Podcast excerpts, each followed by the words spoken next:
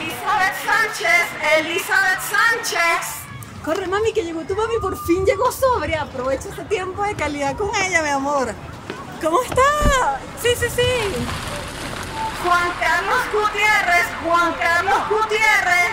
Ven, mi amor, que llegó tu mamá con tu papá. Ah, no, ese no es tu papá. Ah, ese es el, ami el amigo, sí es el amigo, ajá. Y el amigo llegó con un amigo. ¡Ay, señora Gutiérrez!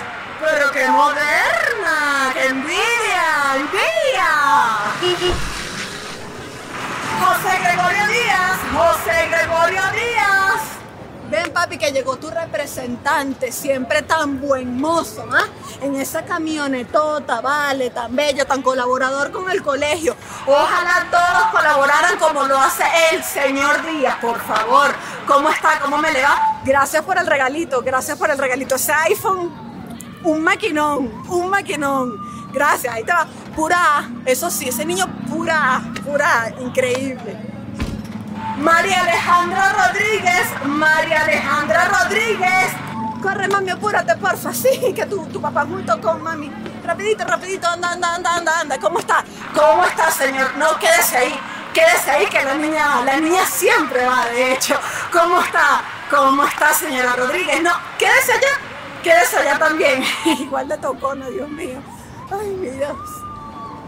Jorge Pérez, Jorge Pérez, vino tú. No, ya mi amor. No, no. Señor Pérez.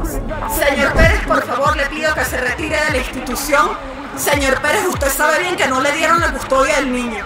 Por favor, papi, quédate. Señor Pérez, le pido por favor. Le pido, me va meter un problema con la mamá, por favor. Cierren el portón, cierren el portón. Dios mío. Sor Juana, Sor Juana, llame a la policía. ¡Coño, la madre!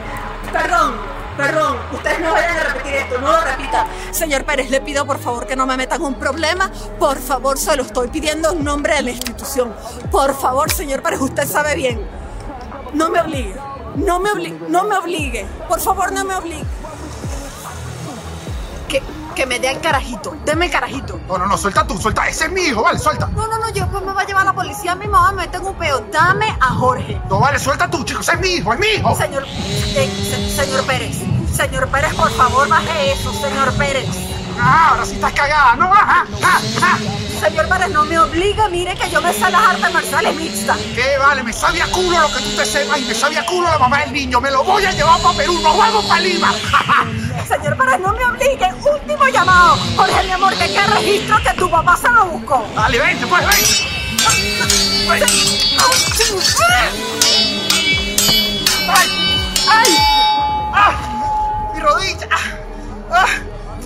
¡Jorgito, soy tu papá! Maldita loca, maestra loca. Tranquilo, no pasa nada. No pasa nada. Sor Juana, llama a la señora Graciela para que limpie este desastre. No pasa nada, papi, ya va a venir tu mamá.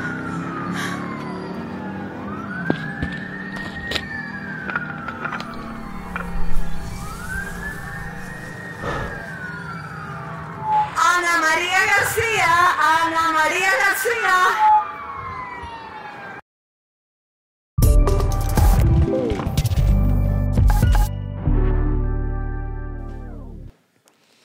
Bueno, listo, todos a sus asientos. Eh, ahora en el libro, en la página 4, hoy vamos a estar hablando de lo que callan los profesores, los chismes, lo- la verdad. Pero antes de eso, por favor, quiero que se vayan poniendo de pie uno por uno y me vaya diciendo su nombre y qué es lo que espera este episodio. Si me pongo de pie, creo que no me veo. Eh, Entonces, eh, hazlo aquí. sentado, no seas altanero, no seas altanero. Disculpa, eh, podrías hablar tú, que este niño es un grosero. La próxima vez doy clase vista y se acaba. Sí, mi nombre es Estefanía León. Eh, yo estoy un poquito aspirando a lo que viene siendo el conocimiento, un poquito más, pues expandir eh, la sabiduría como tal acerca de lo que vienen siendo las personas que se encargan como Niña, tal. esto es cuarto grado. Eh, no, no hay sabiduría acá. Solo vamos a aprender a sumar y a restar. Hay que estar claro. ¿Qué cuarto Eh, grado es ese? ¿Podrías, por favor? eh, Eh, yo, Roldán, eh, Roldán aquí y nada, de esto espero. Roldán, tengo tres Roldán en la lista. Bueno, Nombre, Jesús por favor. Roldán, Jesús Roldán. Nunca hay más de un Roldán. Nunca hay más de un Roldán. Y nada, de esta clase espero que, que bueno, ser el mejor. Disculpe, maestro, ¿y usted cómo se llama? Ah, vaina, vaina, carajito. Después me llama el consejo. Pero me presento, mi nombre es Daniel Pérez. eh, y bueno, nada, yo espero esta clase que, que todos nos sintamos increíbles. Vamos a dar la felicidad. Esta serie que vamos a hacer de lo que callan los profesores, bueno, porque hicimos el de que callan los Uber y creo que fue un éxito y bueno, vamos a hacer una nueva serie que vamos a hacer con varias profesiones. Entonces, bueno, esta Pero- es la segunda que hacemos. Profesores fue una que pidieron bastante y Sí. honestamente eh, tenía bastante... eh, Carnita, carnita. Chisme, vale, el chisme, lo que a mí me gusta. Tú sientes, porque además todo el mundo, creo que, bueno, todo el mundo ha tenido conexión con un profesor o del... Si fuiste a clase, sí, si tuviste el privilegio de recibir educación, diría yo. No, Eso es vale, así. pero siempre, ya que si por internet te dan algo. Alguien, Sí, sí, de sí, alguna sí. manera yo creo que has recibido algo. eh, yo de conocimiento. Siempre tienes un maestro. Siempre Yo- tienes, en la vida tienes a gente que te enseña, vayas al colegio o no. Yo, te- yo he dado clase. ¿Tú has dado ¿Sí? clase? Sí, cuando estuve en la, en la universidad. eh, ¿Clase qué? ¿Clase kurda? No, no, no, no, de verdad, clase, clase. Di matemática. Di matemática a ¿De la, verdad? a la tareas dirigidas a la vecina que estaba, estaba, estaba en noveno y estaba era clavando y estaba en la universidad. Y la vecina, como era amiga de mi mamá, le dice, coño, tú, eh, el papá de ella te puede pagar. Y yo, "Ajá", porque era una niña insoportable. Y yo, Ok. ¿que me pueden pagar? sí, perfecto. Ese día fue el que entendí, uno, que entendía matemática y dos, de pequeño, como uno entendía la fórmula, o sea, yo agarraba la fórmula y le decía, eso lo tienes que hacer así, así, así. Claro. Obviamente era un adolescente y para ganarte el, el respeto de un adolescente no era fácil. Yo creo que mis métodos, debo decir, no fueron los mejores. No, porque no hay pedagogía en la adolescencia. No, y, y yo era un universitario, yo Claro. tampoco tenía pedagogía, era como una transacción que estábamos haciendo y yo recuerdo que había una regla y era que no todas las preguntas eran válidas. si ella me Si hacía- no te la sabías, no era válida la no, no, pregunta. No, no, no. Si me hacía una pregunta que yo consideraba que era muy estúpida, le decía, volvemos al inicio y sacaba una hoja y decía dos más dos y me decía, no, no me hagas eso. No, qué insoportable. Daniel, lo peor. Pasó. Me felicitó ella, me felicitó la familia, y me felicitó el papá que me dio los reales y me dijo, coño, muchas gracias. Y yo es así. O sea, aquí lo digo. O sea, la enseñanza Yo se me da. recibí, en noveno también, yo sí recibí clases de matemáticas, porque yo era muy malo en matemáticas, siempre fui malo en matemáticas, y al final lo único que recuerdo era que la profesora conseguía escarcha en todos lados y decía que era la Virgen de la Rosa Mística, que se En, el, en el- su casa, En donde el cada vez que abría el libro, mira, una escarcha de la Rosa Mística te va a ir bien en el examen. Yo dije, bueno, amén. Y te fue Pero bien. yo no aprendió nada. ¿Te fue bien? Creo que no mucho. Yo también tuve una, una profesora de clase particular de matemática porque era que el cerebro no me daba. Sí, y, y, o sea, pasé, pero recuerdo que, o sea, porque ya, ya iba pasando en reparación, ¿sabes? Cuando ya era que esta chama está a punto de no dar. Pasé y fue impresionante como al día siguiente hice así. Se me olvidó todo. Gracias Dios. Y volví con mi vida cotidiana en la que no sé ni la tabla de multiplicar. Pero estuve muy agradecida con ella. Me enseñó mucho. No, bueno, yo nunca tuve clases particulares. O sea, no, bueno, que. Ay, no, bueno, pero ¿qué hago? El chavo muy No tuve la oportunidad en mi casa. O sea, yo no, Ay, no sabe los números. Hermano, uno salía al colegio público y regresaba a la casa y tenías que salir a trabajar. No había, no había dinero para otra, para otra maestra. Sí, Daniel. viste, cada vez, cada vez la historia le está metiendo más. Cada vez yo era colector y ya- ha hecho unos cuentos que son mentiras. Nunca fui colector, pero sí. Sí, yo sé, yo Me hubiese gustado. El, ahora, el episodio preguntamos a la gente, para este episodio lo que callan los profesores, entrevistamos a varios eh, profesores que por respeto al estudiante y al docente van a mantenerse en el anonimato. Excepto cuando el cuento es sobre mi mamá. Claro que Que, la- que dio clase por 12 años y le pregunté varias historias también. Yo voy a arrancar antes de que hablemos porque creo que el episodio vamos a ir hablando de, Sí, sí, sí. de cosas que pasan. Voy con una que me dio risa. Niños, estoy en Caracas, colegio en Caracas. Cuarto grado. La maestra está tranquila, pa, pa, pa, ¿sabes? Cuarto grado y tal. Y eh, los niños tienen como unos lockercitos, ¿sabes? Estos lockercitos en el salón, donde van dejando sus cosas. No, no es un colegio tan... Pregunté, no es un colegio tan... Solo tienen unos lockercitos por salón para evitar robos, para evitar tal. Para dejar la Eh, pistola ahí. es la cuarto grado, la maestra, un colegio de clase media, va, ella le gusta como, le gusta chequear el locker que no haya nada raro, chequea uno de los lockers y se da cuenta que en las cosas del niño hay un cuchillo como de cocina gigante, gigante. Cuando ella ve el cuchillo, entra en pánico, dice, no, el cuchillo, empiezan como, ¿sabes? Como, ¿qué está pasando? Llaman al, llaman al papá, el papá le dice, ah, no, yo lo vi, pero ese no tiene tanto filo, como que dijo, "Te- tengo, sigo en el trabajo, o sea, el papá le supo, ¿sabes cuando los papás, los papás que les sabía culo? Ellos empezaron como a indagar y llamaron al niño y conversaron e indagando rato, tratando de no hacer alarmar, o sea, de no alarmar a nadie, ni a los niños, ni hacer al niño sentir mal, ¿sabes? Claro. Como que trataron, lograron averiguar que es que el niño estaba viendo, se había lanzado un maratón de Chucky el fin de semana y llevó el cuchillo para protegerse de Chucky porque no sabía cuándo le iba a aparecer. Ah, Entonces el bueno, pero era chamo- un cuchillo protector. Claro, era un cuchillo, era, de- o sea, era- era- No, y que además Chucky tenía un cuchillo, entonces esos niños se iban a matar Era, chuzo. era- era una pelea Iban cuchillo a muerte. Claro, dijo, dijo, bueno, esto toca, toca como en la cárcel, papá, ¿sabes? O sea, y guardó su cuchillo y todo el mundo igual, o sea, igual era como que alarmante haber visto un cuchillo a un niño, pero igual la razón era más cuchi de lo que... Claro, vale, pero claro, vale. pero y el papá como no dijo nada, vale. Papá, También es que hay unos papás que después hacemos lo que callan los papás si quieren, pero Los que callan los padres y representantes. responsabilízate de tu chamo, vale. Qué angustia, señor. Mira, igual eh, para, este, para este episodio yo pregunté, una de las cosas que pregunté buenas, pregunté cosas buenas y malas. Creo que creo que esto lo sabe todo el mundo, pero no lo voy a dejar no decir. Lo bueno, los, el- todos aman a aman dar clase. O sea, quien Sí. da clase en verdad lo disfruta. Es muy de vocación. Yo creo que es una, una carrera que, o sea, para lo mal pagada que es, lo ingrato, los, los criminales que son los niños, es que tú realmente amas Sí, la labor sí, sí. De, de enseñar. Sí. Porque no hay de otra. Porque, pero no me digas lo malo así. Para lo mierda que es esa carrera, para las bombas, para los disparos. Pa' lo- Ay, pa- pero es que es verdad, mano. No, pero sí era porque yo me acuerdo mi mamá, mi mamá dio clases por 12 años en, en- en total, en primaria.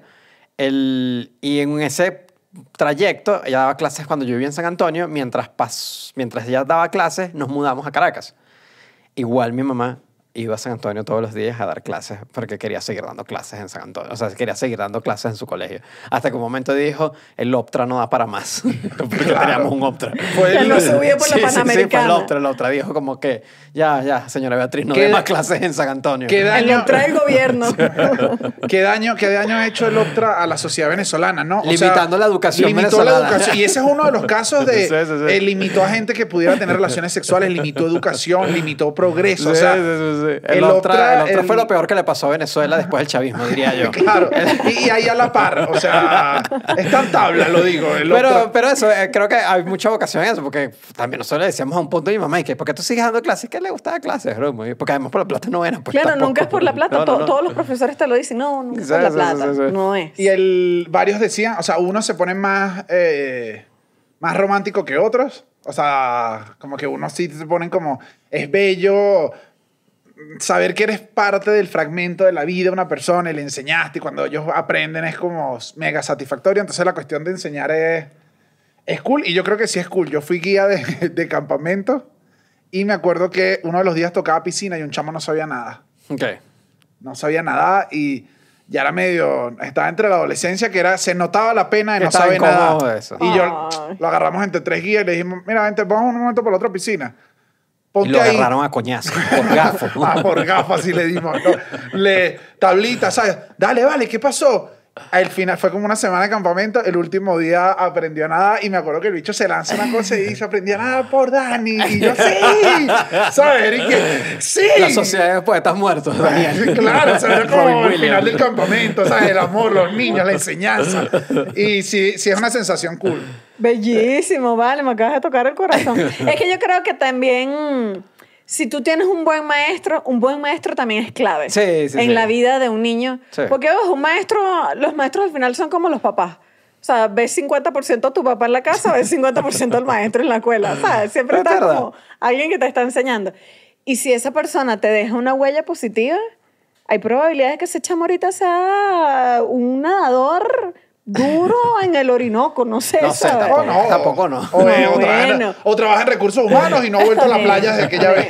Pero, pero pudiste haberlo marcado. Quiero creer que lo marcaste Sí, de esa a mí me pasó. En primaria recuerdo mi, mi profesor Paco fue como profesor así top que recuerdo que era como. Llevaba tapitas españolas.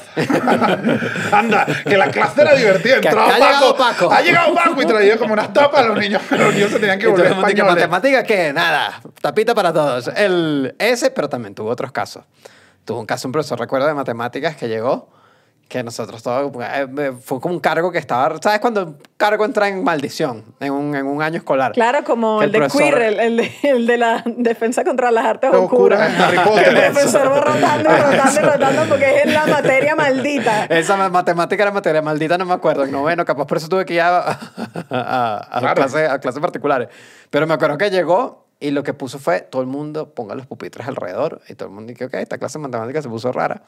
Ahora todo el mundo acuéstese en el piso, vamos a meditar. Y nos puso a meditar como por una hora. Terminó la meditación y que bueno, vamos a la siguiente clase. El bicho se fue.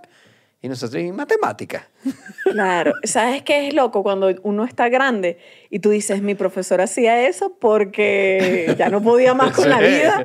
Y, y, o sea, es cómico ver, o sea, yo hoy haría eso. Miren, niños, el día de hoy nos vamos a sentar a ver televisión sin pensar en nada que no hoy que hoy, muchachos, vamos a ver todos Merlina, episodio 7.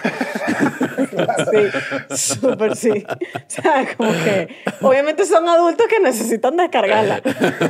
Y, y que lo malo es que mi trabajo son con unos niños y es que, bueno, muchachos, van a ver mi proceso de desarrollo personal. Porque mi psicóloga me dijo. Chicos, eh, vamos a hacer hoy, vamos a tener la primera hora de clase, van a estar todos calladitos que tengo terapia, entonces calladitos que la, que la terapeuta no sepa que están atrás. y te ponía llorando frente a todo el salón.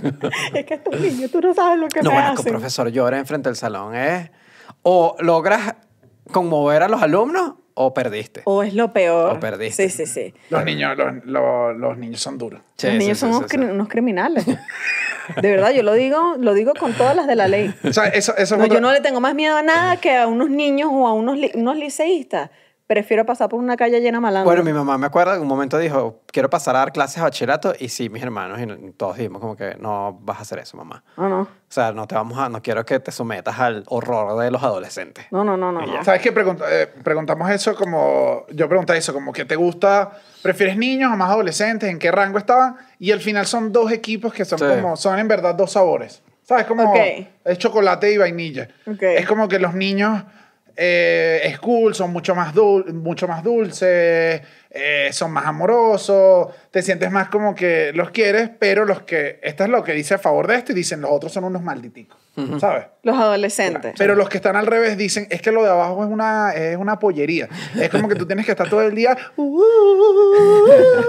tienes que estar cantando y recorta y sube y baja, que los adolescentes es como, sí, bueno, si eventualmente te respetan, listo, ellos ya están pendientes de sus Claro. cosas, es como que la relación es un poquito más con un adultico que está creciendo que no Que es con un un niño. niño. Claro. Que con esto de que, de que igual hay gente, o sea, igual esto no siempre, creo que hay que tratar de ver lo mejor de los profesores y todo eso, pero bueno, también hay mucha gente loca.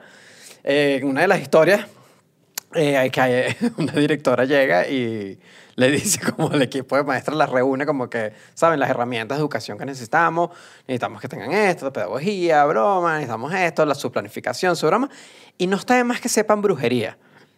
Dijo una directora. ¿Esto te lo contó alguien? Sí, sí. Pero esto era, esto era el Dumbledore. Eso- colegio, esto es un colegio- ¿Cuántos son así? esto era un colegio normal. Y le dijeron que no, las profesoras tienen que saber brujería. Y que bueno, está bien. Entonces, Pero brujería de qué tipo? brujería de todo tipo, porque uno no sabe O sea, qué la tipo de para representante. Simón Bolívar. no, porque uno no sabe o qué tipo de representante te puedes conseguir. No, claro, tienes que, tienes que tener todas las armas. Tienes que tener todas las armas. Que, que, mira.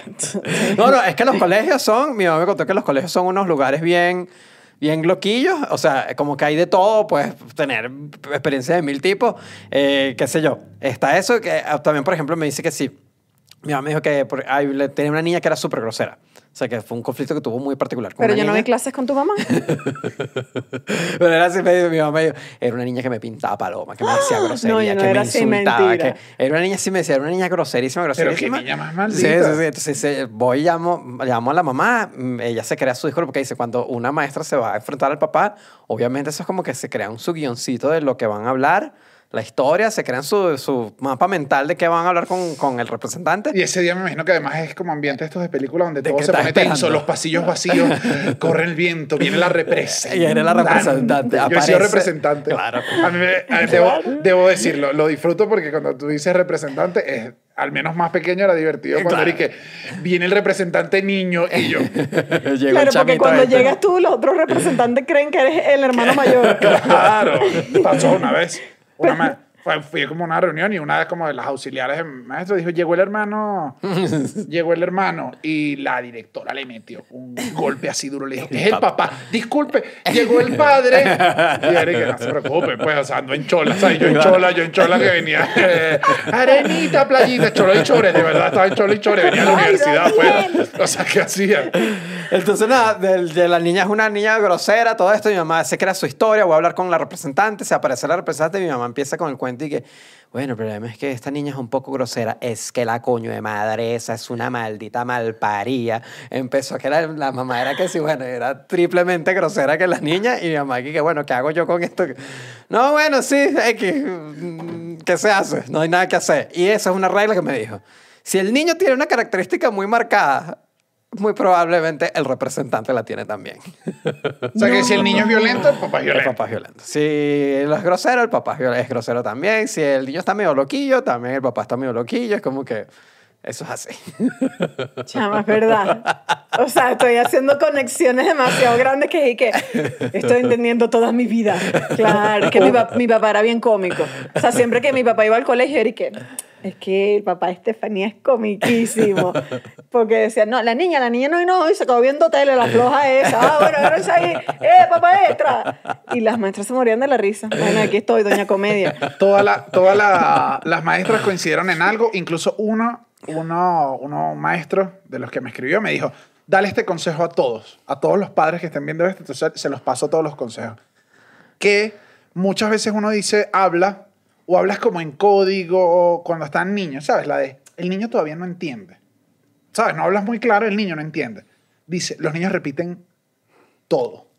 De verdad que repiten todo y es como muchas veces dicen cosas que no las van a entender, ¿sabes? No las van a...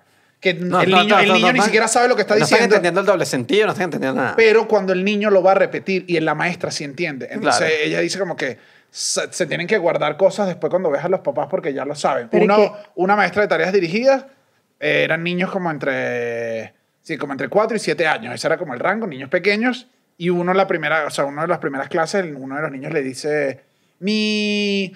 Además me imagino como niños, que los niños no tienen ni que, no les tienes ni que preguntar para decirte. Es como que nosotros estamos acá porque nuestros padres están en una honeymoon. ¿Qué es una honeymoon, profe?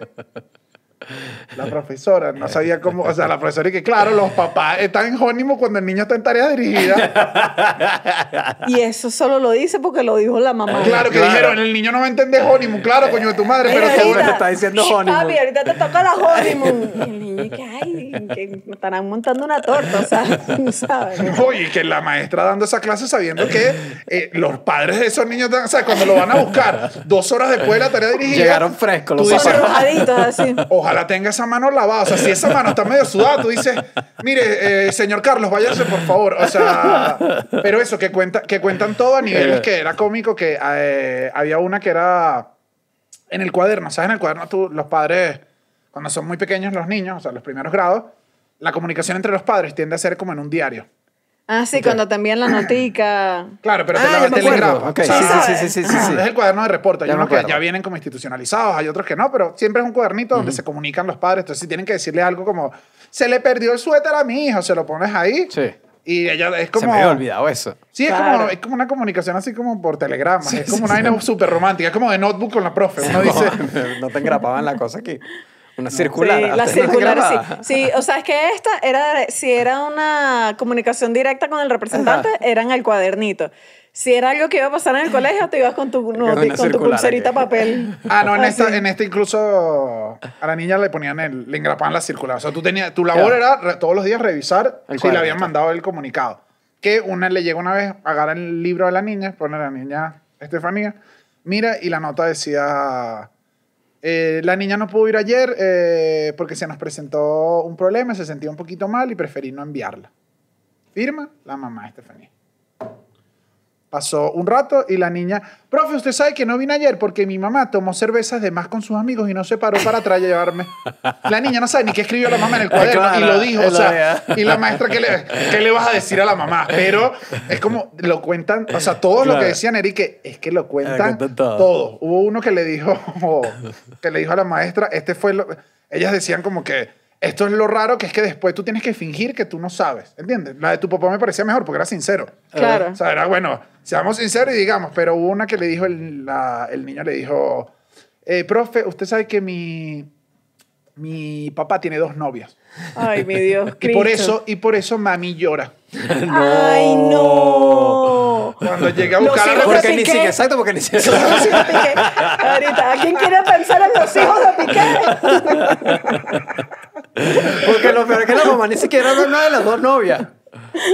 O sea, y, y te quedas como, como o sea, no entiendo, o sea, tú dices, bueno, sí, pero sí, sí. mamá lloraba por, o sea, el niño entendía que, que papá tuviera varias novias. era Estaba generando problemas. Estaba generando No, problemas. vale, qué fuerte. Entonces, ese es uno de los principios, o sea, eso que dices, lo cuentan todo y lo saben todo y todo lo llevan allá. Una, una que es medio también como clásica y creo que es algo que uno se imagina cuando está en el colegio y es así. Hay favoritos.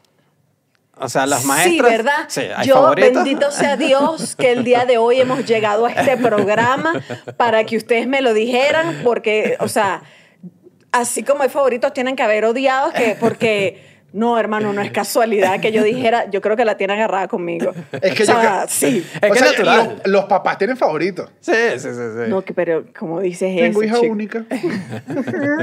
Toda la atención es para ti, mami. Eh, no hay nadie con quien competir, pero eh, yo no tienes, o sea, creo que al final no es, todos lo decían igual, como que no es un favoritismo que debería. Esto es que si No, y que no aplica supo, técnicamente al momento de evaluar ni nada de eso. Pero hay unos niños que te caen mejor que otros, pues. Claro, y eso, eso es inevitable. Sí. O sea, eso es en la vida, pues. O sea, en la vida tú no vas a decir, lo que tienes es que como docente decir, déjame evaluar. Objetivamente. Lo mejor, yo, lo- yo, o sea, yo me imagino que si yo fuera maestra y hubiese un niño que quiero, ¿sabes? Lo que haría es no ver el nombre de los exámenes hay- cuando los revise en mi casa. Yo he oído eso, que creo que lo, Lo evalúan así. así. o sea, para no, para no, para Para no estar- sesgarte la pregunta, para Ajá. no decir, pero sí sabía la idea, el que te Claro. cae bien, ¿sabes? Ajá, ajá. Pero que sí, que hay unos que... Y todos decían que era...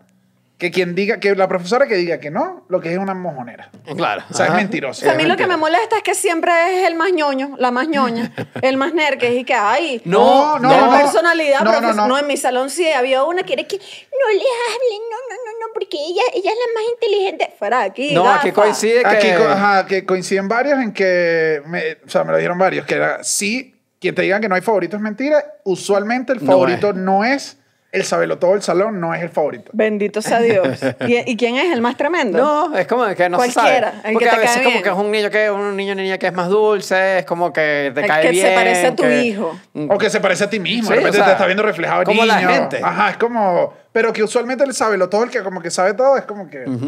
Bueno, me imagino que ese será tu favorito si tú eres una profesora sabelo todo y fastidiosa, ¿sabes? O sea, creo que hay- por, ahí- por eso es que van los tiros y ya. Pero no es como que... Uno- algo que me dio risa que me dijo mi mamá, que las maestras son muy competitivas.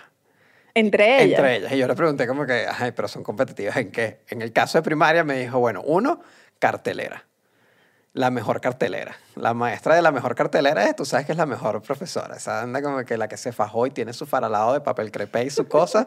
Esa es la cartelera, la está para arriba y ya está mojoneada esa profesora. Pero que el- la cosa uno así, entre competencia entre profesora, al menos lo que me contó mi mamá, es quien entrega primero las boletas. que como que la profesora que tiene las boletas más rápido es la que anda pavoneándose por el colegio. Pero, disculpa, ¿tú entregaste la boleta ya? Porque ya yo las entregué. Entonces como que esa es la vibra. Ah, Ay, claro, se vuelven, se vuelven alumnos, pues se vuelven Es como eh, eso. el niño mamacuevo. Así que, ah. No, pero esto es hilarante. Me parece hilarante. Sí, sí, sí. En otros cuentos hay una que me decía que muchas veces, creo que ya esto aplica es más para, siento yo para bachilleratos que compartes las materias, que cuando es la reunión de boletas de bachillerato la hacen como grupal y que ahí es donde está la conversación, La el verdad. elixir, la, ajá, la verdad. O sea, que en esa conversación es burla, o sea, es burla, es chiste, eh, Chisme. es chisme. Es, Fuera- es- es como la terapia final, porque yo me imagino que es- yo me imagino que ellos retienen unas cosas durísimas Claro. los maestros. Que Entonces, igual- ese día llegas y dices, ahora sí voy a hablar mal de Carlos y que Jesucristo me escuche, ¿sabes? Como- Claro, no, no, y que, te, y que te van a oír todos. Usualmente que los chismes todos coinciden, porque también creo que si eres profesor te da como, como que al final quieres a tus alumnos. Entonces, los chismes duros, o sea, el flujo de chismes duro en los colegios es sobre los papás. Sí. O sea, los papás son realmente los objetos de, de- de- del chisme. Pero esto, cuando están en la reunión, sueltan todo, se dan con todo y aquí hay dos vertientes sobre lo que es las décimas finales de la nota. El 9,4. El 9,4. Cuando están en una reunión de bachillerato es, hay dos tipos de profesores. Los que, supongamos que artística, me acuerdo que artística solo la dan séptimo y octavo. Hay los que dicen, mira, vamos a joder a este coño de madre, porque el coño de madre, clávalo porque me jodió a mí, te jodió a ti, te jodió a ti. Esa es una vertiente. Hay otra vertiente que de repente es esta, y esta profesora dice, el año que viene este chamo no vio artística. Yo quiero no volver a ver más nunca a este chamo. Dale la, dale la nota. O sea, a veces Pero- le das la nota simplemente por no volverlo a ver. Pero pe- perdóname, es un balance demasiado complicado. Como alumno, digo, porque, o sea, si eres muy maldito te mereces tu 9.4, pero si eres muy maldito también no te quieren ver. ¿En qué momento? O sea, ¿cómo llegas al balance perfecto para que la maestra diga... No, bueno, no siendo un? El maldito. balance, no, el balance, No, el balance es que favor. pases. Se les olvidó. O sea, si Bueno, pasas sí, la, materia, no tienes que hacer esto. Estoy yo ¿Verdad? como unos ñoños. Perdóname. Mira, eso quedó en el pasado, mami. Yo pasé todas mis materias. Cool. ¿Sabes qué es cool? Tener las vacaciones libres y no arrastrar Ay, nunca no me materia. arrastré nada. Ay, los que nunca repitieron octavo. No, yo repetí tercer nivel de preescolar. ¿Tú repetiste octavo? Yo. Octavo. No voy a decir que usted está paita, pero Yo. digamos que tiene la inteligencia hacia otro lado.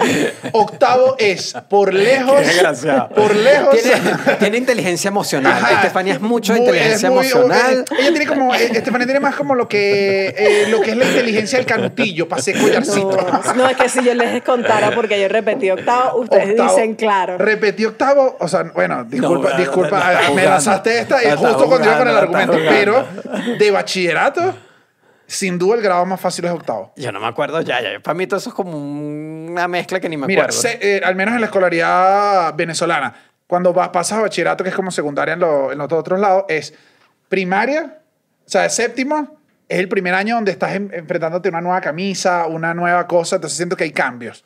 Noveno, te meten física, química. Cuarto, vuelves al cambio de la nueva camisa. Y quinto, tienes que tratar de pasar mientras bebes full porque te estás graduando. ¿Sabes qué me deja esto? Octavo como el nivel más sencillo. Escucha, estúpido, para que, para que tengas un poquito pues, de empatía conmigo al menos. Ustedes saben que no es un secreto que yo así como que caída de la mata sí soy. O sea, como que así como que a veces yo no estoy conectando con lo que está pasando en el mundo exterior. Yo en Júpiter, Saturno, por allá, lejos, ¿no? Entonces yo estoy en octavo grado y como yo era medio tapada, a mí de verdad me, medio lenta, me, me quedaron dos materias para reparación. O sea, me quedaron como lo que no te podía, que no podías raspar, pues estaba ahí. Y una era matemática y la otra era castellano. Y me... Coño, la chama no, Sí. la chama no va para ningún. ¿Sabes? Cuando dices, Dios para mío, ningún, pa' ningún No, ningún- área. dos Dios lados. mío, ¿y Y cuál es, cuál es la inteligencia que sacó la niña si no está esto. escribiendo y no suma? Bueno, porque En no daban, no daban premilitar. comedia en octavo. Ah, Ajá. en premilitar duro, Estefanía Norden cerrado. Estefanía, ¿qué, qué raja? ¡A discreción!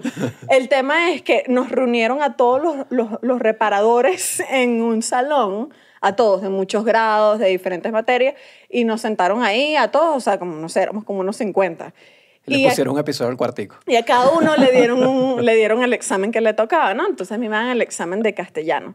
Y yo que bueno, está bien, Dios mío. Y empiezo a llenar mi examen.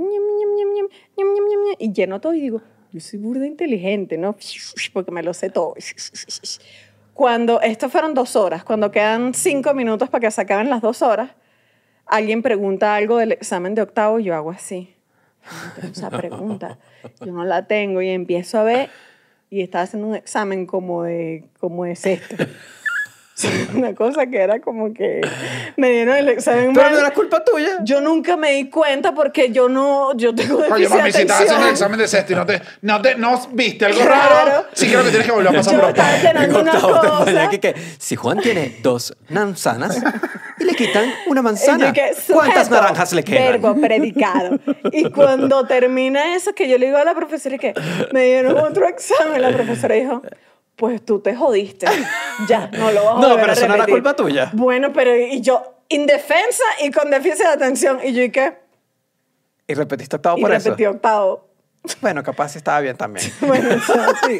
¿Quién sabe, no? Capaz. Esa fue la Menos premisa mal que no preguntaste tú. Hubiese sido, te hubiese sentido muy mal si tú preguntas, profe, el dibujo libre es en toda la página. y los chamos y que, el dibujo libre, mami. Estamos aquí, ecuaciones duras. ¿Qué te pasa a No, ti? pero que me, me acordaste que me pasó algo similar con la prueba de la católica, de LUCAP. Que yo presenté la, la prueba de LUCAP, no me dio para comunicación, no me, dieron, no me dio el puntaje. Yo muy triste, me puse muy triste, pasó medio año, dije, voy a volver a presentar para entrar en, ¿cómo se llama? El que entras en la mitad. Eh, es cuando entras en la mitad Sí, del sí. año, pero yo entraba ahí. Cuando me ponen la, por segunda vez la prueba, yo dije, esta prueba yo la hice. Es la misma prueba. No, bueno. Te salió la misma La prueba. misma prueba que ya había hecho hace seis meses. Verga, pues. Chuchito el rufiano ataca de nuevo, ¿no? Volvió a atacar una vez Unos más. tienen suerte, otros no. Imagínate. ¿Sabes qué? Una- un dato que me dieron bueno de, y lo recordé y, y me hizo como una regresión y dije, claro, esto ya es un- a nivel un poquito más, no es de niños, en verdad tiene que haber reparación, pero eh, me dijeron que es algo que no saben los profesores novatos, pero cuando vas a hacer exámenes de reparación, que entregas la nota por lo general ahí, tienes que ir con alguien, o otro profesor, o un amigo tuyo, o alguien, porque la- el momento de la reparación es un momento en el que se puede poner sumamente violento. Por parte del alumno. Entonces, y dependiendo del colegio, porque no es lo mismo reparar un colegio No, de la privado. universidad. No, y no universidad, o sea, es Ah. más, o sea, incluso profesores más grandes como que... Ah, ok, eh, claro. eh, es, es conocimiento de profesor que tiene como más, más experiencia, más nivel, que no va solo a reparación y me hizo recordar que cuando yo en la universidad sí fui a reparar, Yo también. me acuerdo que siempre llevaban como Sí, sí, igual alguien que está, u otro profesor que está, re- ¿sabes? Que estaba como corrigiendo y tú decías, porque hoy el profesor vino como Ajá. acompañado. No, está viniendo acompañado es porque tienes que llevar a alguien que uno eh, sea tu testigo que tú no estás haciendo, que tú no estás clavando a alguien a juro para que ese niño no, o sea, o el estudiante no vaya a hablar paja de ti. Se pueden poner violentos. Una de, la- de los cuentos que mandaron fue, iba a entregar notas y se le puso violenta una chama duro, duro. Se había ido todo el mundo y la chama que, que no, que, que, que no, que yo tengo que, que sacar eh, ocho, yo no tengo siete, yo es ocho. Y le empezó a gritar, a gritar, le gritó duro así. Y ella decía, estoy solo, estoy sola. Esta chama se está poniendo súper violenta. Soy una profesora, ¿sabes? Una profesora, las profesoras siempre son como chiquitas, creo yo. Eh, le terminó poniendo el 8 y ella me decía, y no entiendo, porque papá era en Venezuela y para pasar necesitabas 10. O sea, la niña le gritó duro por el 8, pero no pasó. No pasó igual. Ay, pero qué chama tan bruta. o sea, Y que mami, tenía que pelear a por dos. O sea, no, por- es que esa chama estaba enajenada. O sea, Claro, entonces- se poseyó por la rechera. Entonces esa me pareció una regla que dije, claro, buena. mira. El, hay un caso, un caso específico que pasó con mi madre, que dio clases en mi colegio, al salón donde estudiaba mi hermana. Ay, qué incómodo tu mamá maestra. Mi mamá maestra, entonces me dijo que sí genera problemas porque en el caso de mi hermana, mi hermana al ver que la profesora era su madre, se convirtió en la dueña del salón, pues. O sea, se convirtió así, como que dije que este salón es mío porque la maestra es mi mamá, pues. Y entonces como que llegaba así, se sentaba en el, en el escritorio. Mi hermana... Se puso cretina. Se puso súper cretina. Y mi mamá como que no la podía... O sea, la trataba de regañar y broma, pero no dejaba de ser cretina. Y le generó problemas, pues, porque Pero obviamente... ese, ese es el regaño que le sale en Claro, casa. le salía en casa después regaño, pero Claro. sí le generó problemas porque entonces obviamente se regó el chisme rápido de que la hija de la profesora se volvió una pran en, en quinto grado, pues. Y nosotros ahorita en, en Buenos Aires conocimos a tu hermana y tu hermana es súper dulce, una coño de su madre Ah, carajita, bueno, porque ¿sabes? no lo conocieron cuando, bueno. Claro, yo la conocí y dije que simpática creyéndose, creyéndose la prana Es que al ahora. final es el apellido Rufián. Claro, es es, el apellido. es el Roldán, no puedes tener, por eso no tienes más de un Roldán en el salón, porque es, es sumamente peligroso. Mire, ¿sabes que el- había una, una, una cosa que me dio risa comparando con varias, con varios cuentos? Es que creo que es algo que llevamos nosotros, incluso creo que lo llevamos tan interno que no sabemos, tú lo habías dicho, es como el... Siento que en Venezuela la educación es sumamente restrictiva en cuanto a, a- a que los niños tienen que estar sentados Sí. en una fila. O sea, es muy militar de alguna manera. Y uno también, tú ves, bueno, tú lo dijiste antes de grabar, como que uno ve un salón con mucho bochinche y que este profesor no tiene el control. O sea, uno lo ve como que tienes que ponerle orden. Y muchos de los, mm, de los que hablé me decían que cuando de repente ahorita son profesores de español en Europa, una que me escribió horrorizada de la, de la, de la educación alemana, pero en verdad me escribió horrorizada era de la- del libertinaje y, la, y lo libre que están los niños, ¿entiendes? Pero siento yo que es, es, un- es nada más choque cultural de que Sí. nosotros teníamos, de, bueno, veíamos premilitar. Pero militar, Sí, chicos. sí, sí, sí, sí. ¿Qué tengo que yo aquí ando haciendo? No entiendo. No, y mucho, y mucho tiene que ver, que mi mamá también me explicó, por ejemplo, que hay un paso que fue muy duro, al menos en la época que mi mamá dio clases, que fue como en los 2000, comienzo, no, como, como 2005 por ahí, el, que fue un momento, me dice, como que las, las maestras, al menos en un colegio público donde ella estaba, eh, empezaron a profesionalizarse mucho, empezaron a hacer especializaciones, empezaron a, a, ¿sabes? Todo el mundo, licenciatura, bromas, posgrado, todo el mundo estaba como que rankeándose a nivel educativo y decía como que la dirección, las directoras y las coordinadoras no estaban al mismo nivel. Y entonces decía que había demasiada diferencia y que entonces una coordinadora quería tener un salón como unos militares, como una broma, y todas las profesoras, y que, pero es que eso ya no es así, o sea, ya los chamos tienen que estar como más libres, y tienen que trabajar, y tienen que ser creativos, y tienen que... Y como que ese todavía hay mucho de ese choque en Venezuela, creo yo. También Es, es mucho de lo de esta nueva tendencia que hay de lo de la educación de los padres, como educación respetuosa, crianza respetuosa, que es como que siempre sale alguien y dice que a tu niño te tienes que sentar y hablarle y explicar cómo te sientes con eso, porque el niño tiene que saber expresar sus emociones y abajo comentario, no, ja, mi mamá agarraba coñazo con una corra, una chancleta, tres joyas en la cabeza y mírame aquí, yo no salía malandra, no. ¿Qué? ¿Qué? Eso, exactamente. Eso es un poquito. Y hay unos choques. Y además en Caracas, no, en Caracas, creo que en Venezuela la educación era full católica. Depende del colegio, pero sí. No, en general, yo creo que sí. No, pero yo digo más allá de, Bueno, sí, es que colegio. yo estudié en colegio eh, laico y creo que eso más bien era como medio rareza. No, laico, ni idea. No, pero eso era el si Caracas- todos se llamaban el niño Jesús, bueno, la señora Deje- Santa deje- María de... dejen, Bueno, me dejen abajo en los comentarios cómo es, o sea, porque yo solamente sé de Caracas y recuerdo que muchos de los colegios eran de curas y de monjas. Sí, o sí. sea, Bueno, es que a mí me pasó eso, que yo estudié toda la vida en colegio laico, por un año estudié en lechería, me pasaron a un colegio religioso, con los colegios playeros. era colegio frente a la playa. O sea, en esta ya era Juan 23, era al lado de, del edificio este de Fruto Viva, que es Chuchi iba en chorcito. Ah, los bermuditos Era el colegio de. Baywatch. no, pero una playa que era contaminada, lo aprendí después. El... con los hongos que me salían en los pies. Pero me pareció, para mí fue un súper choque pasar de un colegio laico a un colegio religioso, porque era como que, porque estamos viendo en una clase Moisés. ¿Qué, qué locura es esta? O sea, era como, para mí era una locura. Pero sí, creo que mucha gente también sí estudió en colegio, en colegio católico. Sí, sí, Había sí. una de las que nos escribió de esto, que también obviamente lo- los choques, eh, da clase en Francia de español, eh, ya es maestra, le está dando a niños de 11 años más o menos, y les dice, como da clases de español, mañana traigan eh, una personalidad habla hispana, eh, bueno, que quieran exponer, ¿sabes? Como yo, yo, yo arranqué que si idiomas modernos en, en la sé. central, en la universidad, y una vez nos mandaron a hacer la misma actividad, pero en francés, y yo llevé que si Michel Platini, ¿sabes? Y ah, Ah, ahí lo lleva. Ya. Le mandó esta misma actividad a los niños de 11 y, le, y de repente llega uno de los niños y empieza a desenrollar su lámina y hay una foto gigante de Nicolás Maduro. ¡No, Daniel! Es la última persona. Pero qué niño tan mediocre, vale. O sea, si tú me decías Chávez, yo decía. Pero es que yo creo que Bueno, escribe... niño, vamos a discutirlo, No. pero niño mediocre. Lo- lo- lo- lo- lo- el niño abre la lámina, pone la lámina y le pregunté, ¿crees que era por fastidiarte? Me dice, no, el niño tenía 11 y los papás en verdad no saben nada. Quizás los papás fue de, hazle a alguien venezolano si tu maestra es venezolana. Claro. O sea, ni siquiera lo pensaron. De hecho, Claro. tuvo errores en la investigación en las que dijo que, o sea, arrancó su, me imagino un francés tratando de hablar la exposición en español, un niño, y dice, este es el hijo de Chávez. Claro, es que hacer Wikipedia. es- Está si tú pones en locura. Google Nicolás Maduro, te sale el hijo de Chávez. Claro, eso, es lo que eso, o sea, el niño, el ni- o sea, es como, bueno, no queda de otra que decir, bueno, muy... ¿Qué le hace un niño de 11 Sí, años? sí, ¿Le vas a empezar sí. a hablar de qué? De todos tus traumas. Y no, porque tú no sabes que en el 2016... Tú no sabes, porque yo soy maestra tuya aquí, ¿oíste? Tú no sabes. Ahora, eh, y hablando de, de Venezuela, o sea, el- de- bueno, creo que también es- me mandaron historias y una de las que me mandaron me llamó la atención porque me habló del periodo oscuro, del 2013-2017, el periodo más duro. Ok.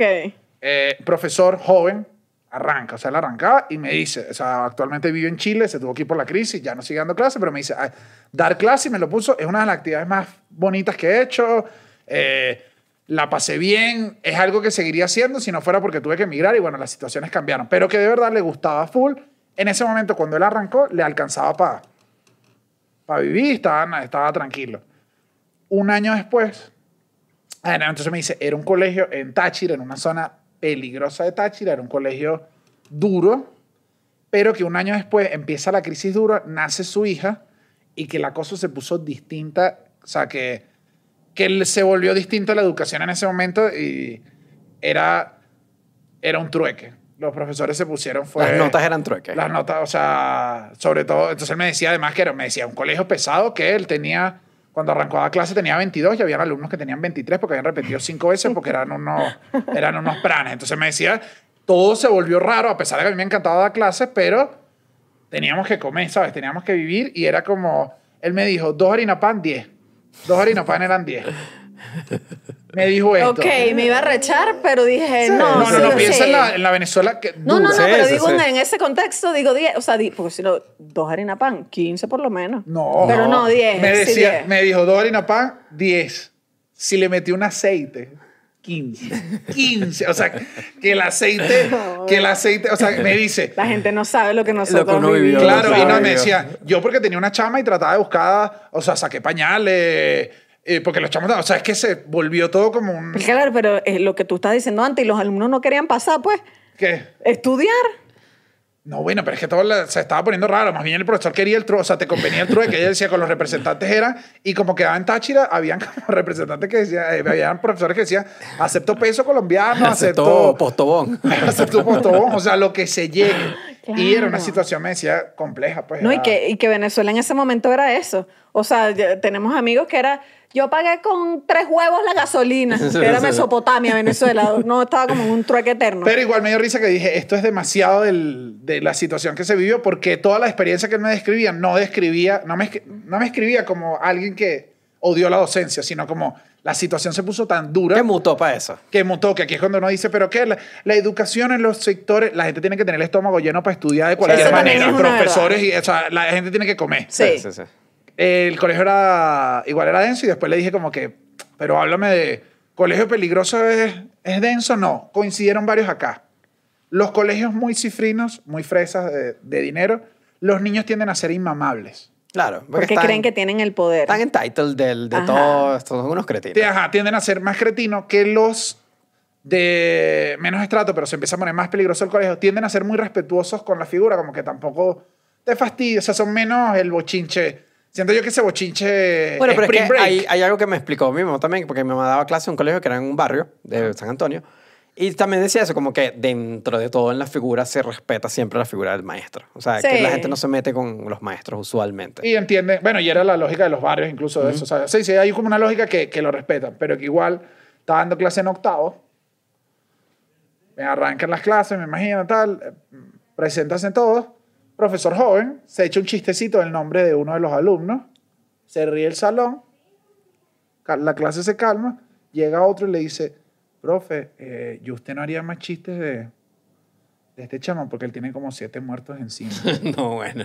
profesor eh, que recapacitó y en el recreo salió y le dijo, mire, disculpa, o sea, que él le pidió disculpas y dijo, yo no quería ser el octavo, ¿sabes? Y le tuvo que pedir disculpas, que también lo entiendo, porque es que, bueno, profesor, no se puede burlar el nombre de un niño. Eso sí no se puede. Ajá, ¿qué es Claro, eso? pero bueno, eh, colegio, eh, colegio mucho más malandros vivían cosas duras. Me dice, una vez le robaron recién comprado, me dio dolor la historia. Recién comprado. Un Blackberry Curve. en un recreo, bueno, ay, alguien se lo sacó y... Y se Es que es durísimo, yo sí, o sea. Y es raro porque igual hay un balance en el que tú lo respetas, pero mientras más para adentro y más peligroso, Sí, hermano, se es que diluye, no. se sí, diluye, se se diluye. diluye. Ya es. O sea, eh, sí, tiro, pistola. O sea, por eso en los colegios empezaron a pedir bolsos transparentes. Ah. Como que, bueno, está peligroso. El Eh, bolso, el bolso transparente no sabía que ese colegio era duro. Era duro porque es que tú estás amenazando al profesor. Uno veía el yo no bolso y decía, uy, este colegio es peligroso. Pero eh, no es peligroso suscribirse al canal. Que recuer- eso les no. recuerdo que se suscriban al canal. Si no lo han hecho, revisen si no están suscritos porque queremos llegar a los 50 mil suscriptores. Entonces denle al botón de suscribir. También les recordamos que estamos en Patreon, donde hacemos episodios todos los martes. Hacemos episodios en vivo. eh, están en un palazo y Y, y, y.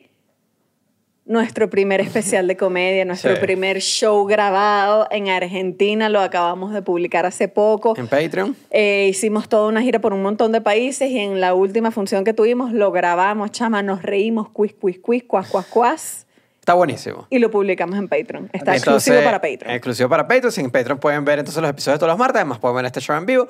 ¿Qué más? Eh, celos, también hay celos en, los- en, los- en las aulas. En las aulas. Primer, primer día, de, eh, no primer día de clase, primer grado. Era primer grado. Había un niño que era muy amigo de una niña. Y eran amigos, amigos. Primer grado, ok. ok. Se llamaban amigos. Somos, somos mejores amigos, pero creo que él no entendía la diferencia entre amigos y novios. Y eh, durante el curso escolar, esta niña empieza a tener otro amigo. Ok. Este niño no puede, no puede con los celos. O sea, no aguanta los celos y le arma un show a la niña. Y le dice, bueno, entonces si tú vas a ser amigo de él, de él, no eres mi amigo. Entonces si quieres, bésalo a él, pues. Bésalo, que armó un show, o sea, que fue el niño celoso, ¿vale? El niño golpeando paredes, el niño que no aguanta la ira. Que se, claro, este es medio cuchi porque es un niño primero. Claro. Y eh, van, o sea, van con el niño y la maestra le dice como que todo bien y él y que, no, es que ella tiene otro amigo y ya yo entiendo, el niño le empezó a decir, ya yo entiendo que yo me voy a quedar solo, que yo me tengo que cocinar, que yo tengo que hacer mis cosas y que yo... O sea, Pero ¿qué estaba pasando ese niño por su El niño casa? está desgarrado. Desgarrado por o sea, el niño, o sea, situación. uno, el niño era súper machista y dos, era como, bueno, se me fue el amor de mi vida porque tiene otro amigo. Pero que a la maestra que me cuenta esto le daba risa que igual se... Él decía que es que no puede ser amigo de él y amigo Sí, claro, mío. O claro, sea, claro, claro. Que, eh, no, no tienes recuerdos como que siempre hay un amorío que dura dos días? Que siempre era como en primer grado. ¿Quiere que quieres ser mi novio? Sí. Bueno. Y al día siguiente la niña, lo pensé mejor, terminamos. Y el niño y que, no. O sea, eso es algo full recurrente entre los niños. Sí. Es que creo que sí, están enamorados. O sea, es como la etapa de que, no sé, te empiezas a sentir adulto. ¿Qué está pasando? En primer grado, no sé. No, todavía en O sea, primer grado no. Claro, pero como que sientes que ya tienes más capacidad. Yo Ya creo no- que es como un rollo. no aquí estoy hablando Barney. porque no tengo idea, pero capaz como un rollo como imitar. Ajá. Capaz tienen hermanos mayores, entonces ven cómo, cómo son las dinámicas y las copian. Por eso, pero ese No sé. niño, mo, que ese papá estaba golpeando paredes, ¿verdad? Tengo miedo. El, todos los, lo, me dio risa que todos los profesores coinciden en que tienen, obviamente no los primer años, que tienen un pelín más de experiencia, es que ya puedes entrar a cualquier aula y todas las aulas se parecen. Sí. O sea, defines perfiles rápidos, ¿entiendes? O sea, una inteligencia artificial rapidito diría, Sí. estos son los jodedores, estos son los Mucho gallos. arquetipo. Es rápido. Súper, eso me dijo mi mamá, me explicó rápido como que era algo, es una herramienta que te servía, por ejemplo, que después ahorita vamos para suplencia, para el maestro suplente, que es otra categoría. Pero mi mamá, por ejemplo, me, me explicó eso. Después que ella dejó de clases en San Antonio y estaba allá en Caracas, dio un par de suplencias en Caracas. Y como que dijo que ya con experiencia, me dijo, yo hice una suplencia cuando tenía como 19 años, una cosa así. Llegué, dos niñas se empezaron a agarrar golpes, piró y se fue mi mamá de ese salón y la botaron. Fui yo, perdón, ladré. y mi mamá piró y se fue de ese colegio y la botaron, obviamente. Después adulta, ya con la carrera, ya todo eso, volvió a dar eh, suplencia y dice que cuando tú llegas a suplencia, ves así, dice, estos son estos, este es este, este es el que hace esto, este es el saberlo todo, este es esto. Y me dijo que si haces, eh, me estoy adelantando ahí, pero que si, que cuando es suplente, tienes que mostrar tus cartas de, de experiencia. Tienes que decir como que ya yo he dado clases, le dices a los bichos, ya yo he dado clases por 10 años, no sé qué, yo soy esto, y, y ahí los niños te respetan. Ahí Tienes que el chapear. Tienes que chapear. Porque si no, bueno, se viene la sopita. No, es que el, el- yo siento que el, el, el maestro suplente, No, se- el, el miedo. Es como, el- es como unos tiburones que huelen sangre. Que no, ven- no, no, es como, Dios mío, esa presa está entrando ahí. Es como, es que tú sabes que, ¿sabes qué pasa? Es que tú sabes que no duran el tiempo. Entonces, Sí. lo Te efímero importa menos, claro. te, te sabe a, a Sí, culo sí, sí. y todos coincidían con, todos decían que es lo más difícil de buscar, que era el equilibrio, que es, es duro porque ahí está, que yo creo que lo da la experiencia ya, que es que no puedes llegar a ser profesor suplente con demasiado mano dura porque haces que todo el ejército diga, vamos a votar esta coño de su madre, que es una actividad que Sí, sí, sí, sí, yo sí. la... Te lo echas de uno, o sea, es como que no, no, no los quieres de enemigos desde el minuto Ajá. uno. Y que, eso, y que ellos saben que tú no vas a estar para siempre, entonces Ajá. no les importa, no, les, no tienen sentimientos. Y que no puedes llegar demasiado pana porque te, Claro, te agarran de sopito Eh, también. no eres nadie, ¿sabes? Ah, no eres nadie y... y Ah, yo te- recuerdo un profesor, ese con el dolor de mi alma, no recuerdo su nombre, menos mal. Él llegó, fue un profesor suplente de inglés. Es, inglés en mi colegio también era la otra materia. eh, Profesor de artes oscuras. oscuras. Eh, llegó un profesor de inglés y empezó a hablar y dijo, bueno, porque entonces la table, TV, wall, señaló la puerta y dice door. Y todo el mundo dije, ajá. Ay, no mi volvió vida. ese profesor. No, volvió. chucho, no me digas eso. No volvió, eso fue bueno, imagínate, dur, dur, dur, dur, hasta que se- no llegó al día siguiente, no apareció. Chico, pero. Ay, no me No, sentí. pero es que ay, me acabo de Dur sentir es muy, muy, difícil. mal. Claro, yo sé, horrible. maldito. Pero lo que hace contra Dur y un salón de chamos. Nosotros en, en bachillerato yo les dije que teníamos un profesor que se parecía full a, a Goofy. Entonces cuando él entraba al salón, eh, todo el mundo empezaba, o sea, eran como gritos como, así calladitos, empezaba, yo, ¡ay! Y entonces él, él miraba así, se hacía como el huevón, o sea, hacía, porque ¿qué va a hacer? Yo hoy. Entonces era gritar yo hoy, o sea, cada uno. Y me acuerdo que él, en verdad, al final lo queríamos, era que era, que era como muy, era como muy, ¿sabes? Cuando la gente es como muy panza, así no, como me siento tranquila. mal. Y él, horrible. él me daba risa porque entonces quería meter más, cara, más carácter y era joven, era como raro, era como, era joven y como torombolito. Quería ser Pluto. Claro, quería, no, quería ser Mickey, no, le- no, todavía no tenía el nivel. Y eh, eran de estos de, tú sabes cuando los salones tienen que si laboratorios que se dividen, Sí. el profesor de física. Sí. Y era como que en la división de esos dos salones, tú sabes que los, los alumnos se pierden un rato en bachillerato, ¿sabes? Como cuando hay que dividirlo a la cantina, Sí. una donita. Entonces, a la clase de él siempre uno llegaba, honestamente, un poquito tarde. El tipo nos agarró y nos dijo como cuatro veces que no, que una vez nos dejó afuera, nos, nos mandó a dirección y nosotros, pero te estás poniendo con esta mala fe si lo que me fui a comprar fue un juguito de parchito, o sea, no seas fastidioso. Nos obstinó tanto porque se quiso creer así que un día nos pusimos de acuerdo todo en la sec- esa sección y dijimos, llegamos hoy temprano, salimos de la clase antes, Qué fastidioso. fuimos Claro. y la el salón tenía ventanales y hemos cerrado la puerta y un pana, que era malditico, se ha puesto a dar clase de física, nos sentamos así y cuando él fue a la clase, llega, toca la puerta y se asoma por las ventanas porque, ¡hey! Eh, y todo el salón así, "Eh, no, profe, ya la clase arrancó esta tarde. El tipo no sabía cómo hacer que le abriéramos la puerta y se estaba desesperando y todos prestábamos atención, pero, pero de coño de madre, ¿sabes? De que estás así y el bicho adelante. La física y lo que él decía era locura y que si tú lanzas esto acá, o sea, el profesor, que voy a llamar a la dirección, pero gritando desde la ventana. Era una imagen que uno decía, profesor, es que Claro. está, está, está Él pe- perdió el poder, perdió el poder. perdió el poder, o sea, el poder se lo acabamos de quitar. Qué horrible. No, yo No, estoy sufriendo demasiado. Estoy sufriendo demasiado. En O sea, una positiva, en una positiva de, de, de, de suplencia, eh, como en el 2011, 2013, yo hacía Santo Robot. O sea, tenía el canal de sketch de Santo Robot con una nutria Andreina. A los otros. Los otros. Y había un sketch que... o sea, se- Tú has visto cuando la gente nos comenta, los veo desde Santo Robot y yo digo, pero ¿desde cuál? O sea, porque no, no entiendo, chaval. Andreina, Andreina y Víctor, eh, es como los Simpsons cuando sabes el otro, el- los Simpsons B, o sea, o, o nosotros somos los B, pero digo, creo cuando, nosotros somos los cuando ves, ajá, cuando ves los Simpsons B, que es como que Bar con los pinchos, tú y yo somos Bar y Lisa con los pinchos raros y que, entonces, bueno, entonces, en esa época había un sketch que salió mi mamá. Era el del Club de la Pelea. Y... sí, sí, ves, Claro, la ma- tu mamá de vez en cuando aparecía. Sí, ella apareció como un par de sketches, pero en ese particularmente salió que era la mamá de José Rafael en ese video.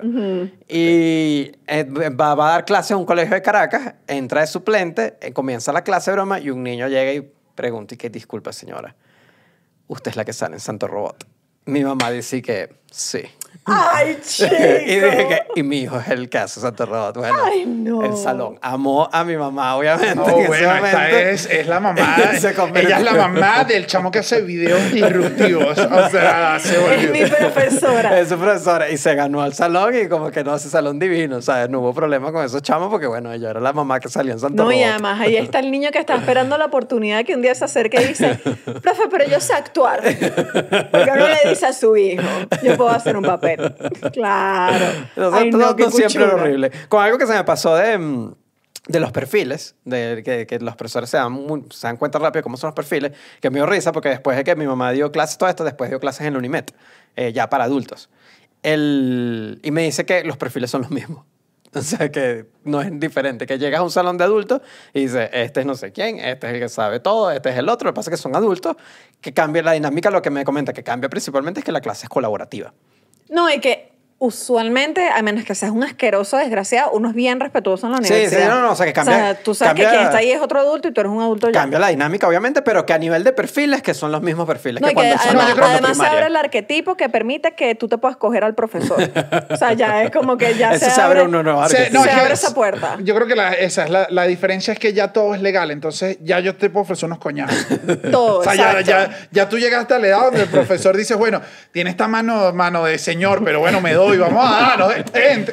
¿Sabes? O sea, cambian las situaciones. Igual con lo de, lo, lo de los perfiles, es como, hay dos perfiles que se parecen y gente tiende a confundirlos, que es el que, coño, el que es jodedor y el que es medio payaso con el grosero. Ya. Entonces decían que el payaso, el jodedor, te lo tienes que, tienes que tratar de, De ganártelo. te lo embolsillas, con el otro no puedes negociar. No. Con el grosero. Con el grosero no, pero con el primero lo que se comenta que se hace es que le das algún tipo de poder. Entonces al Pero darle- que lo pones ese manero de Sí, que... le pones como que haga alguna actividad, que alguna broma, entonces el bicho cambia de actitud, entonces ahora es aliado de la profesora. Entonces así te lo Tienes, tienes que manejar. Al final, full cosas son como de. Los maestros viven como en una guerra psicológica, sí. ¿no? Era como. Eh, claro, Una una Es como un ajedrez. No, bueno, había una profesora que me contaron que lo que hacía era que mi mamá me contó que era como que ella usaba psicología inversa, que se tenía que salir del salón un momento y decía, me voy del salón y yo sé que este salón me lo van a volver mierda, sé que todos los pupitres los van a hacer un desastre, me van a rayar todo, van a destruir el pizarrón. Nos vemos en 20 minutos. Regresaba y no había pasado nada. Porque le dijo todo al revés, pues obviamente.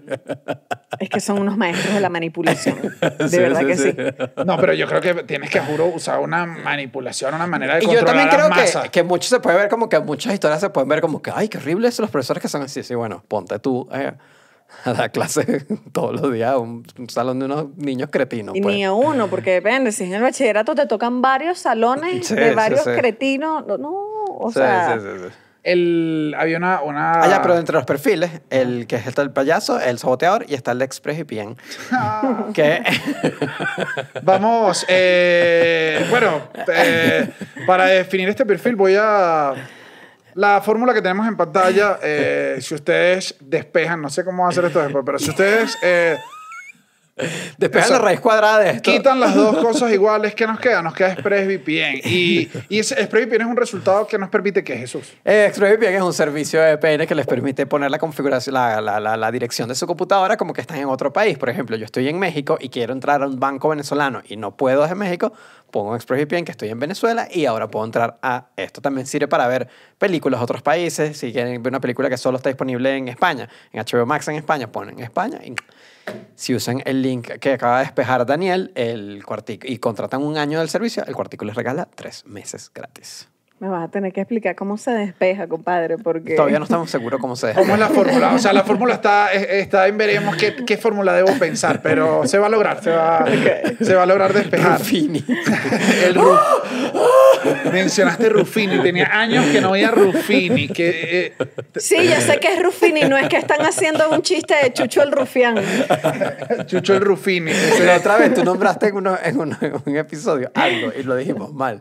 Y tú quieres decir polinomio. Y yo qué dije. No me acuerdo qué fue lo que dijiste. Algoritmo. Dijiste una locura. Y me acuerdo que era porque alguien lo comentó y que Estefanía lo que quiso decir era polinomio. Yo Y no que- sé matemática, hermano. Yo lo he dicho, yo lo he dicho. Y el, a mí, Rufini, y de- ya más de adulto. Y ya, La hipotenusa. Ya, ya más de hipotenusa y ya más de adulto a mí me volvió loco era la de cuando el profesor te miraba y te decía, ¿qué se hace ahí? O sea, ¿qué se hace ahí? O sea, Sí. o sea, si, si llega un guardia, si llega un guardia y te coge la mujer tuyo y estás en una situación donde no puedes salir y te están amenazando los amigos que también son guardias, ¿qué haces ahí? Tú y que profesor no tengo idea. La resolvente, siempre la resolvente. Cuando no tengas que hacer la resolvente.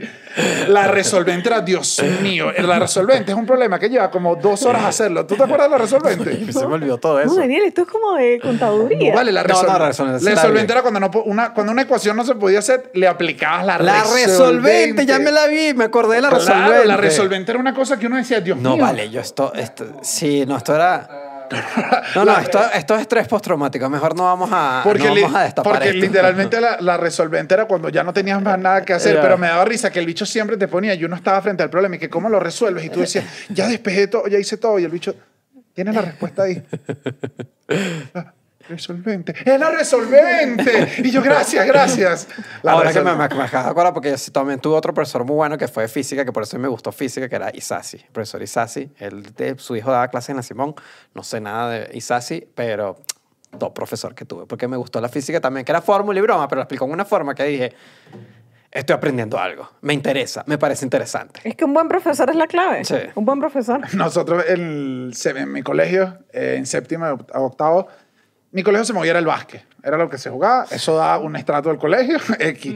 El profesor no solo le gustaba el básquet, era como un ¿El profesor de qué? educación Ah, física. ok, ok, ok. Entonces, Porque decir que el profesor de física. Claro, no, no, no, no.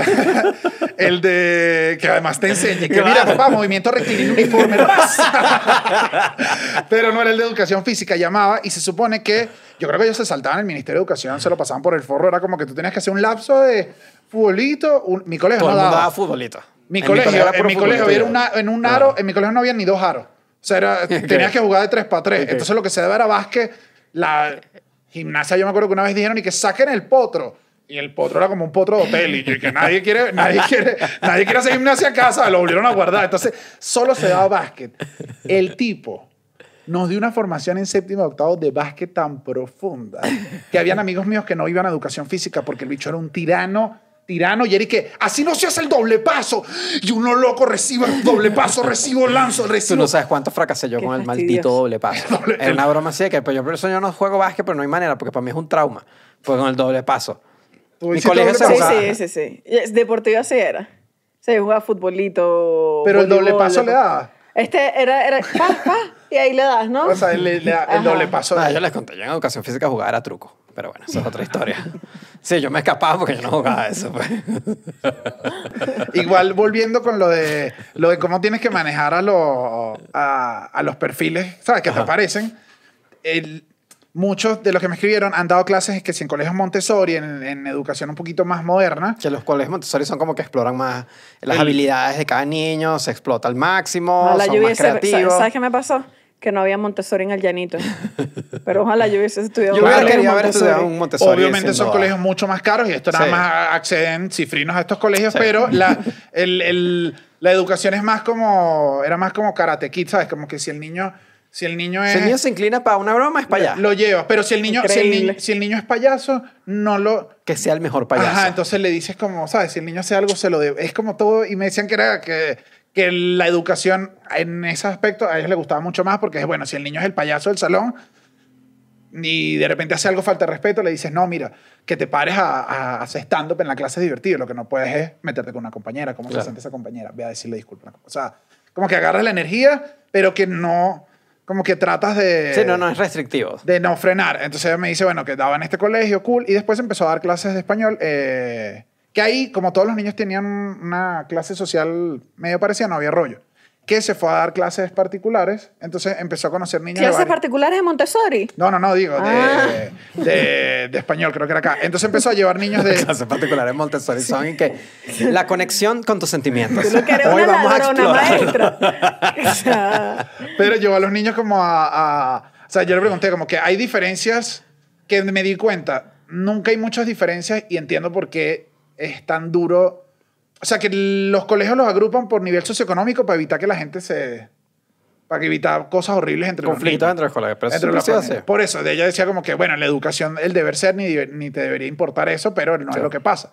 Y que ella lo vivía full cuando tenía tareas dirigidas, que tenía niños de distintos estratos, y como había dado clase en Colegio Montessori, tenía muchos niños con billete. Y ella decía que era duro cuando llegaban unos bichos y le decían, eh, Miss, ¿por qué su, su teléfono está como tan barato? No, bueno. Hay que devolverle el coñazo a Montessori a ese niño. Así que tal, niño cretino. Y la maestra que, ¿sabes? Con ganas de contestarle porque tu papá no, tu papá no me enseñó no por teléfono, ¿sabes? O sea, te doy clase a cuatro niños en tarea dirigida. Mira, niño, la vida es dura. ¿sabes? es que lo sí, claro, lo, lo que hablábamos, que mientras más cifrino en el colegio, los niños son- tienen como otra visión muy diferente. Sí, de todo. Bueno, o sea, tampoco es culpa de ellos, me imagino. No solo los niños, sino que tienden también, esto me decían que también los equipos o los grupos tienden a ser full cretinos. O sea, los, como en colegios más arriba, la, todo se pone como más...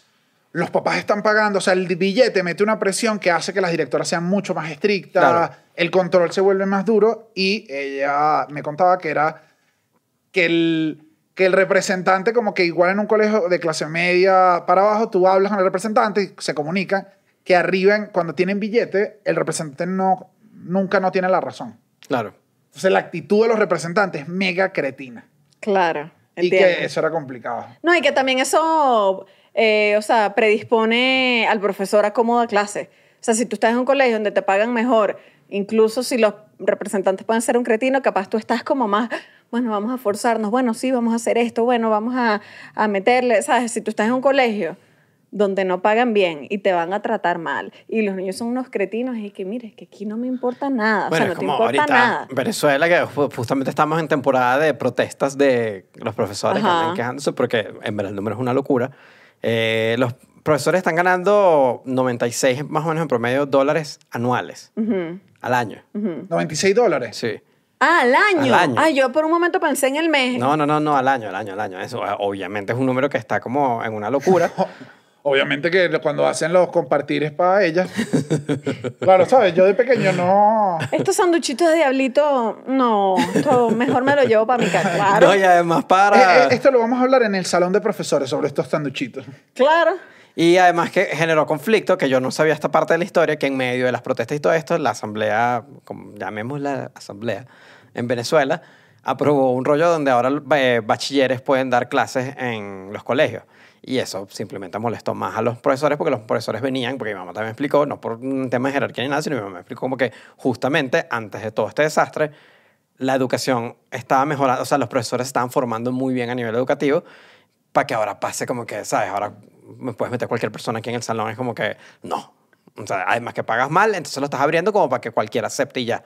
Entonces como que bueno. Tú, tú Que sabes ese, que... ese- que ese era el, ese era el mayor problema. O sea, ese fue el único que todo el mundo dijo, ganamos. Ganamos. Gana- o sea, es bello el trabajo, es divino, pero la mayoría es que no Sí. puede ser tu único Bueno, trabajo. Venezuela está en el piso ser. ahorita. Es el, es el que menos gana de todos en, en América. Claro, es de los peores Es lugares el para ser peor lugar. profesor. O sea, el- gana Cuba. En Cuba el salario de, está 124 de un maestro. No, bueno. ¿Al año o al mes? No al mes. En Venezuela es 8. Imagínate tú.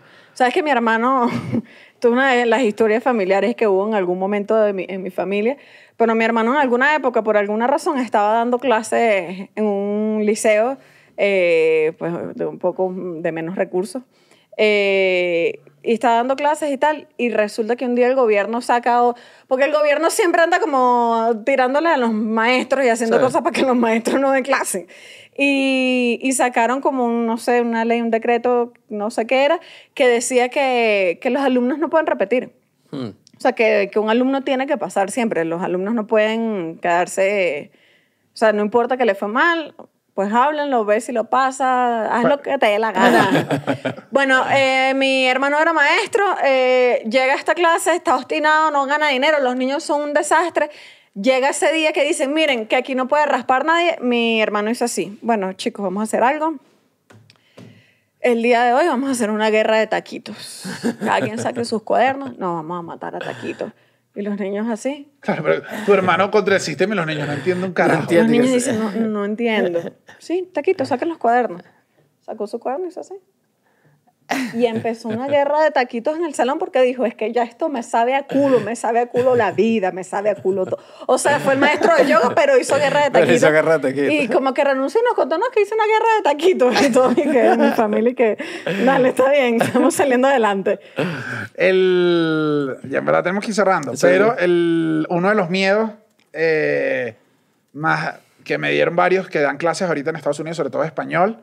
Uy, eh, no. Sí. Sí. Claro. Eh, eh, dice como que me encanta la clase y todo, pero es un sentimiento raro que estás alerta de que en cualquier momento puede haber un tiroteo. No me digas esto. Entonces, claro. que, que, que es algo que te mantiene, que te mantienes alerta incluso con el niño, con el niño que sientes que ves raro, o sea, que tienes que estar muy alerta y es un miedo que, quieras o no, está detrás de la cabeza y tú sabes que es un riesgo ir a tu trabajo todos los días, que no lo una pensaría. locura. No, y que tú sales de Venezuela de caeta plomo y llegas y dices, compadre, ténganme compasión, porque, o sea, Y que yo siempre siento que, el- el- el- eh, siento yo que están, eh, es tan, no sé, es tan choque cultural la diferencia entre la que nosotros tenemos con las armas, la que hay arriba, que además entonces como...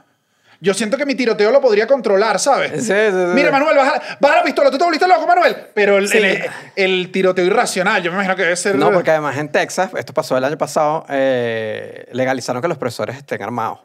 No, vale, y los pupitres, los pupitres, ¿tú has visto los pupitres? No. Que es que ahora tenemos estos nuevos pupitres antitiroteo, que es que, Sí. pero ustedes no están viendo que hay un problema Pero bueno, aquí. yo siento que la historia de, esto es más profundo que los que solo colegios. esto, pero que digo, para colegios. profesores, en nuestro caso, que nuestra muestra eh, venezolana, es un miedo cuando estás Claro. dando clase que dices, bueno, sí, mejoró el sueldo, mejoró todo, pero Ahora hay un nuevo miedo. este miedo Qué angustia, Sí. Igual, eh, creo que es una profesión hermosa, Sí. lo digo de verdad, todos los que dieron, nadie, eh, una sola persona me dijo que lo hacía por el dinero, Ok. una sola de las que entrevisté, Pero ¿y en dónde estaba? da clases, de, da clases de diseño acá en Monterrey. Ah, bueno. Ah, ok. Entonces no se formó, entonces le dice, le sabe a culo, y que le da a cifrino mexicano, que son, Que paga sabroso, además. que paga fino, pero que dice, te tienes que calar eh, la novela, pues. O sea, Claro. que muchos le dejan el pupú del caballo con el que van y se lo dejan así en el supuesto estacionamiento, que es horrible. Yo no sé si esto es verdad o mentira. me- o sea, Y la gente se va para la hacienda, ¿sabes? Es distinto, pero que... ¿Tú has ido a Monterrey? creo, ahora que lo dice, creo que no. Igual, eh, en verdad es una, una profesión bella. eh, gracias a todos los que me escribieron y a apoyar. si tienen historias, si hay profesores y tienen historias, déjenlas abajo en los comentarios. Me, bueno, creo que sí, todos consideran que es una profesora hermosa, que es la cosa más bella, entonces, coño, creo que hay que, hay que valorarla y uno que crece después dices, eh, es mejor. Igual los voy a dejar, me voy con la historia de, de, de Fe y Alegría. ok. Una chama le mandaron a clases en Fe y Alegría. eh, fue a clase, estaba dando su primera clase y había un niño que era, estaba fastidioso, el ladilla de la clase, que el ladilla, que el ladilla, que el ladilla, que, que, que no sé cuánto. Y le dice, mira, te me sales del salón. Ya, te me sales del salón. Clase vista y hay examen mañana de esto. Entre paréntesis me puso, jaja, la clásica. O sea, ya sabes, digo, estas son las armas que yo he visto. Le voy a decir clase vista. Eh, y te me sales del salón. El chamo le dijo, vamos a salir. Qué duro cuando el- la línea del respeto se pierde porque, O sea, te, porque te- que- que vamos a- te descoloca. Ajá, ¿qué, ¿qué haces? Vamos, no me voy a salir. Que no me salgo. No quiero. El chamo se reviró, la profesora agarró, ella tenía la llave del salón, entonces cerró el salón, entonces dijo, aquí no se va nadie. Entonces aquí no sale nadie. Chamo, que ahora me quiero ir. Ábreme que me voy, tú no me puedes tener aquí, ábreme. Que la chama obviamente es una profesora joven, pues, Claro. que entró como, no, que no, que no te vas, ¿sabes? Se puso la clase tensa y de repente, imagínate, la profesora está sentada acá en la clase, así como de aquí, ah, recha, se tensiona recha. El chamo ahí, la puerta acá, y debajo de la puerta entra un cuchillo. Que la maestra corrió a agarrar el cuchillo, lo agarró primero el chamo, agarra el cuchillo, que la miró así, metió el cuchillo en la puerta, abrió la puerta, se cagó a la risa, tiró el cuchillo y se fue. O sea, pero imagínate los nervios en los que quedó la profesora que dijo, uno que hizo este chamo para que le lanzaran un cuchillo. Es como una escena de... Un Chamo prank. Sí. Claro, este chamo, y que el chamo lo que se le abrió y se, se abrió, lo llevaron para la dirección. Él mismo explicó que tuvieron que traer el cuchillo que usó y era un cuchillo mantequillero con la punta, que no era una punta para. O sea, el chamo tuvo que justificar todo, pero Si ese chamo se lo propone, ese chamo mata con un cuchillo mantequillero. Perdóname. O es un excelente gerente, muy creativo, de soluciones innovadoras, diría yo. no, no, no, y que le dio, y que, y, y que le dio una lección a la profesora. O sea, si a encerrar a unos niños, ponle algo abajo porque llegan las armas, papá, así funciona esto. Muchas gracias. eh, Fe y alegría, Tocorón. Eh, Fe y Alegría Tocorón. Y bueno, nada, chicos, eh, todo lo de este episodio va a ser evaluado en el siguiente episodio. eh, que va a haber una pruebita, una pruebita sorpresa, pero la estoy diciendo. Entonces no es sorpresa, profesor. Hasta luego. Nos vemos.